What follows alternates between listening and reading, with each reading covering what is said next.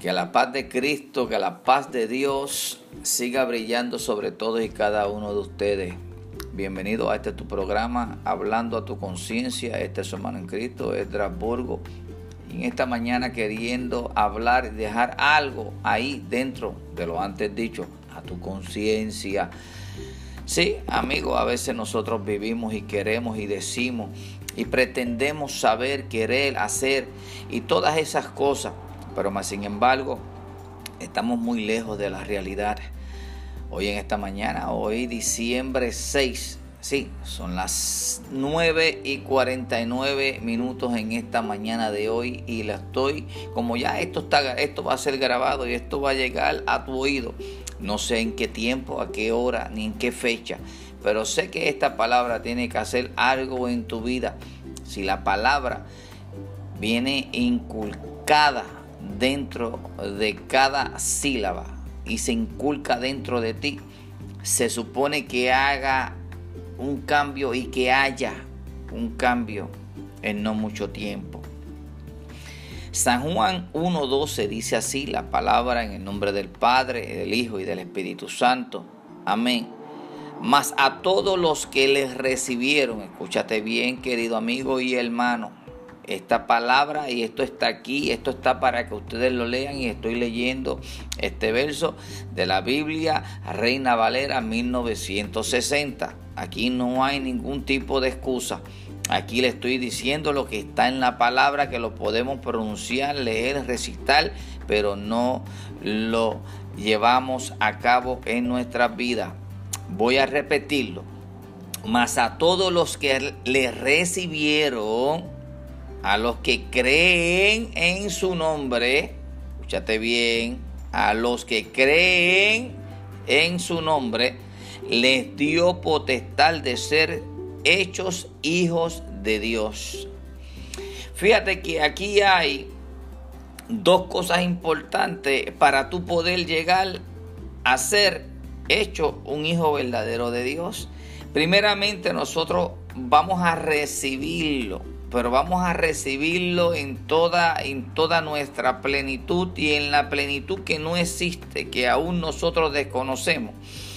Pues en esa de recibirlo en nuestros corazones, porque como único comienza a, a, nacer ese embrión es cuando la semilla de la palabra es inculcada dentro de tu corazón, para que tú puedas recibir ese alimento que no hay nada que te haga crecer más que la palabra de Dios.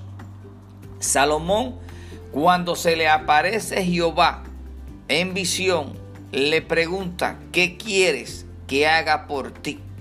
Mas Salomón, siendo un joven, le pide, Jehová, quiero que me dé sabiduría para yo poder bregar con este tu pueblo que es numeroso, que es alto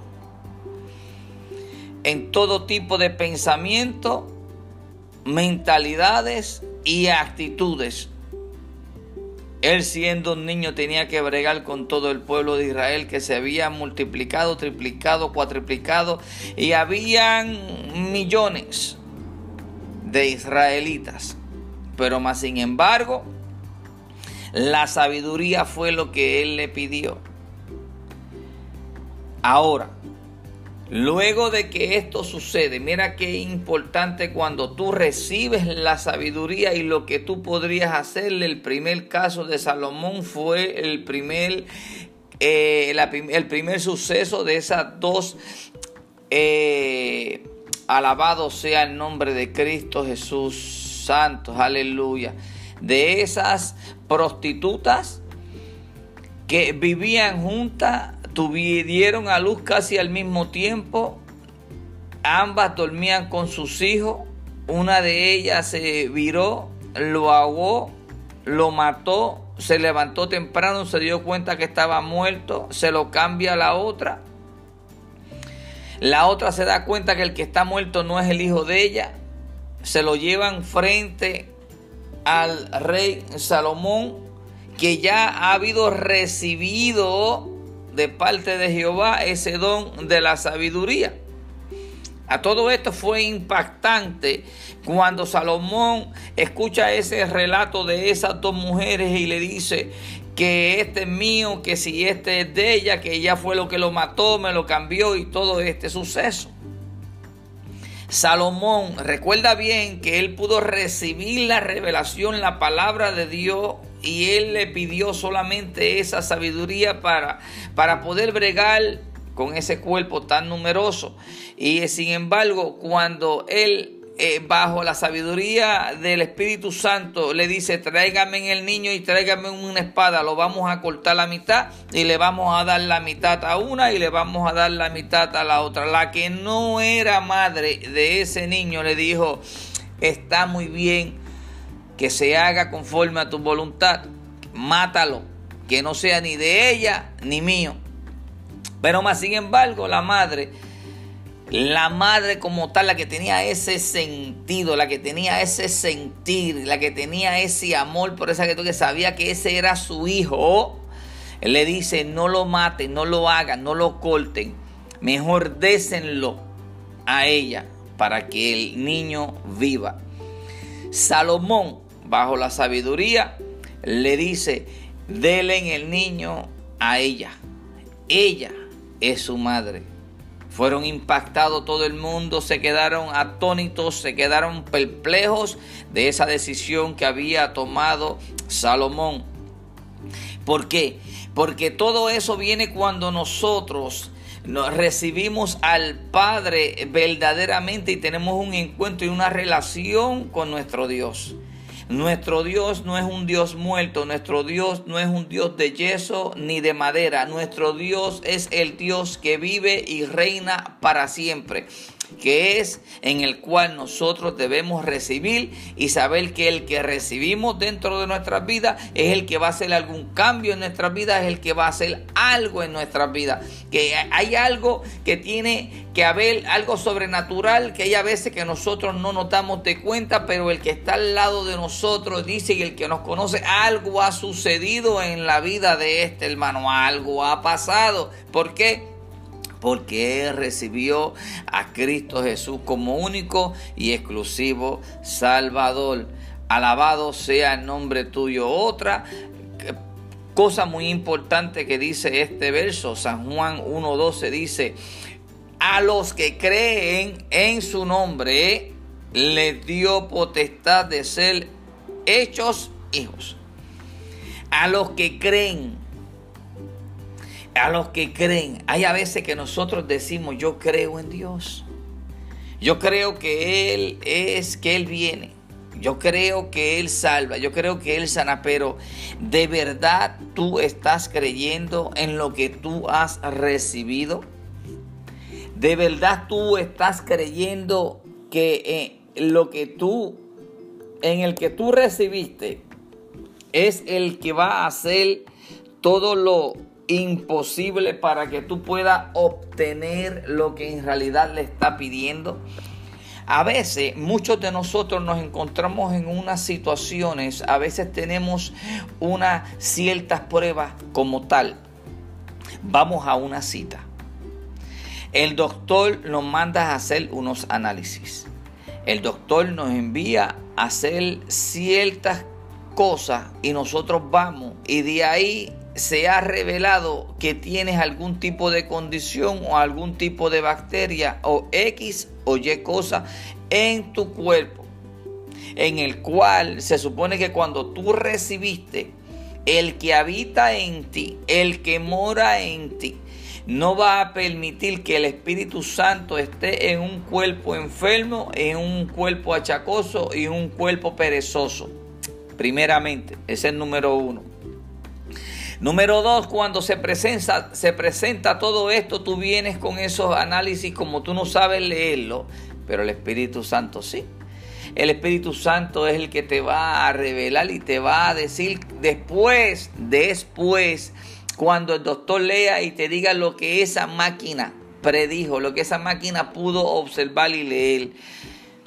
Ahora, Te dicen que tienes un cáncer, que tienes un fibroma, que tienes un quiste. Te dicen que eh, tienes algo que es incurable y que hay un por ciento no muy alto de que tú puedas sobrevivir y que tienes de tanto a tanto tiempo de vida. Ahora ya comienza la preocupación en tu vida y te olvidaste de lo que en realidad tú has creído porque tú dices que tú crees. Y dice que a los que creen en su nombre les dio potestad de ser hechos hijos de Dios. Ahora, si el Dios de nosotros, tú creíste que el Dios fue el que se levantó de los muertos, que el Dios de nosotros fue el que envió a su único Hijo unigénito para que muriese por ti, para que tomara toda llaga, toda maldad, toda enfermedad, toda y la pusiera cautiva y que la echara fuera de donde nosotros en realidad podemos ver en nuestros ojos naturales. Ahora, cuando nosotros decimos que creemos, es que cuando esa noticia viene a nosotros, ahí es donde Satanás se asoma y comienza a echarte miedo y a decirte que ya te queda poco o que ya no se puede hacer nada.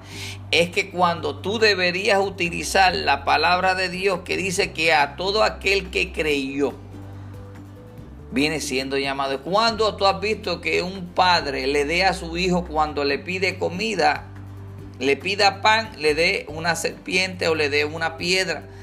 Cuando tú has visto que nosotros, siendo malos, que la palabra de Dios a nuestros hijos le demos malas dádivas, sino que le damos buenas dádivas, todo lo bueno se lo damos a nuestros hijos. ¿Cuánto no más el Padre que está en los cielos, que son los momentos que tú debes de pensar si creíste en Él y tú dices que eres hija de Dios? Entonces, Ahí es donde está la parte que tú debes de poner a práctica, la fe. Porque la fe es la certeza de lo que se espera y la convicción de lo que no se ve. Entonces ahí es donde tú tienes que poner en práctica lo que tú dijiste, que tú creíste. Porque si tú eres hijo de Dios, pues entonces eh, tú sabes que tu Dios es el único que sana, quien salva, que bautiza y que viene pronto por nosotros. Aleluya, amén. Santo, vive Dios. Recuerda, recuerda. En esta mañana, en este tu programa, hablando de tu conciencia, este es tu pastor Letras Bulbo y solamente quiero recalcarte y decirte que la palabra te está diciendo que todo aquel el que los que recibieron, los que creyeron en su nombre, que se les dio potestad de ser llamados hijos. Y si nosotros somos hijos del rey, del, del todo, del, del soberano, del todopoderoso, entonces, pues nosotros tenemos la capacidad de pedirle y conforme a su voluntad, que es la otra parte que nosotros pensamos que vamos a tal, desatar, decir, declarar, poner. No, espérate, oh, pero con calma, mijo, calma. Con calma, porque acuérdate que cuando hay cosas que vienen a nuestras vidas, es porque Dios está permitiéndolas porque te quiere llevar de un de un nivel a otro nivel y hay ciertas pruebas que nosotros debemos pasar. Y hay cierto tiempo en cada prueba, en cada universidad o en cada escuela, te van a dar un, un quiz, te dan un examen y te dicen, este quiz eh, tiene, para tú entregarlo, tiene tanto tiempo. Así mismo trabaja nuestro Cristo Jesús. Nuestro Cristo Jesús permite que nosotros pasamos por ciertas pruebas y ciertas vicisitudes porque quiere llevarte por cierto, por cierto examen para que tú cuando llegues a la otra estación ya estés preparado porque pasaste ya en la otra estación ya tienes cierto conocimiento de la que tú estuviste y puedes dar a otro lo que el otro no tiene. Me explico. ¿Cómo podemos aconsejar y podemos decirle a otra persona que Dios existe, que Dios sana, que Dios viene, que Dios ha prometido estar con nosotros hasta el fin del mundo, que solamente debemos creer en Él, confiar en Él y Él hará que cuando el médico, que cuando el doctor te dé cierto resultado, de cualquier eh, examen que tú tuviste, que no te agobie, sino que ahí es un momento en el cual debes mirar hacia los cielos, aunque siempre deberíamos estar mirando hacia los cielos y no estar mirando las cosas naturalmente, sino espiritualmente para que se haga rema la palabra de Dios en nuestra vida. La rema es lo que hace que se materialice todo a través del Espíritu Santo. Y todo eso es lo que nosotros debemos hacer. Debemos hacer que la palabra de Dios y el propósito de Dios se cumpla en nuestras vidas. Se tiene que cumplir el propósito de Dios, pero tú tienes que hacer que se active, que se active ese aditivo para que pueda poner positivo lo negativo. Esos son términos que se utilizan en estos tipos científicos, exámenes científicos, hay que ponerle un aditivo negativo para que entonces reaccione a lo que el, el, que está texteando cualquier tipo de bacteria, cualquier tipo de virus pueda detectar que con eso es que se activa. Amén. Asimismo, la palabra de Dios. Pasamos por ciertas situaciones, vicisitudes, exámenes, test, test, test, test. ¿Por qué ustedes pueden, no se han puesto a pensar cuando dice yo tengo un testimonio? ¿Qué es un testimonio? Un testimonio es, es lo que tú vas a decir después de la prueba. Eso es un testimonio. Hay testimonios que son negativos, hay testimonios que son positivos y todo aquel testimonio que es positivo porque viene de parte de Dios y todo aquello que vino negativo a tu vida fue un testimonio que vino y, de parte de Dios. Sí, pero ¿cómo es eso, Pastor Letra? ¿Cómo usted puede decir que un testimonio puede ser malo y, y bueno y los dos pueden ser de parte de Dios? Bueno, alabado sea el nombre de Cristo Jesús. Podemos recordar la historia de Job.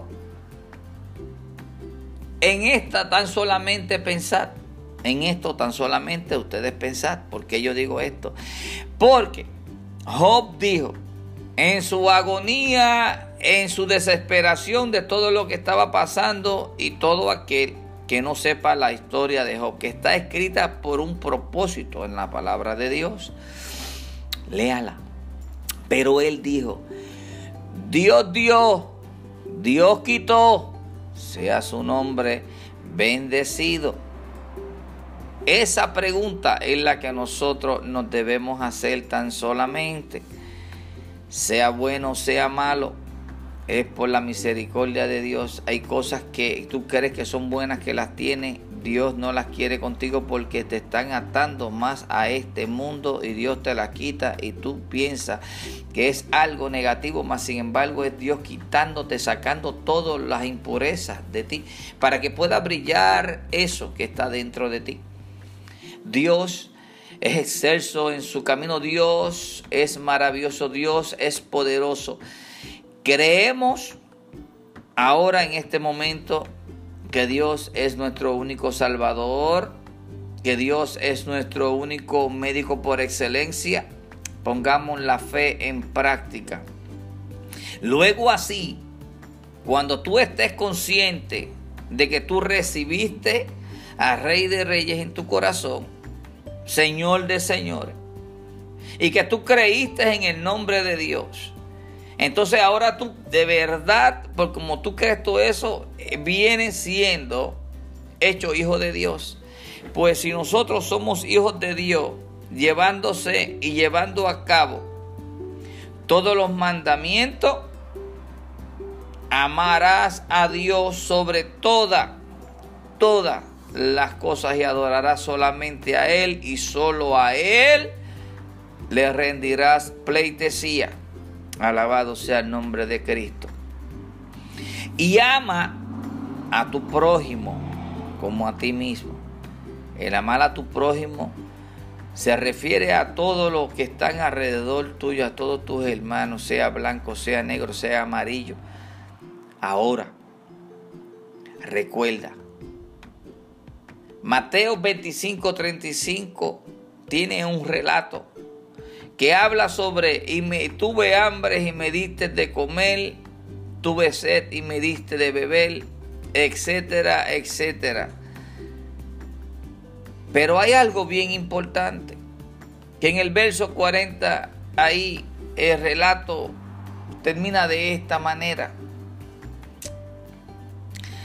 Porque si alguno de estos pequeñitos tuviste compasión y le hiciste todo eso, a mí también lo hiciste. O sea, que no injuriemos, que no hablemos mal del hermano, que seamos compasivos con el hermano, que podamos ayudarlo en lo que está a nuestra disposición, con amor que oremos unos por los otros para que la misericordia de Dios, ya que es nueva cada día, sea alcanzada y que sea esas peticiones y las oraciones contestadas de toda aquella persona que tiene alguna petición delante de Dios, etcétera, etcétera.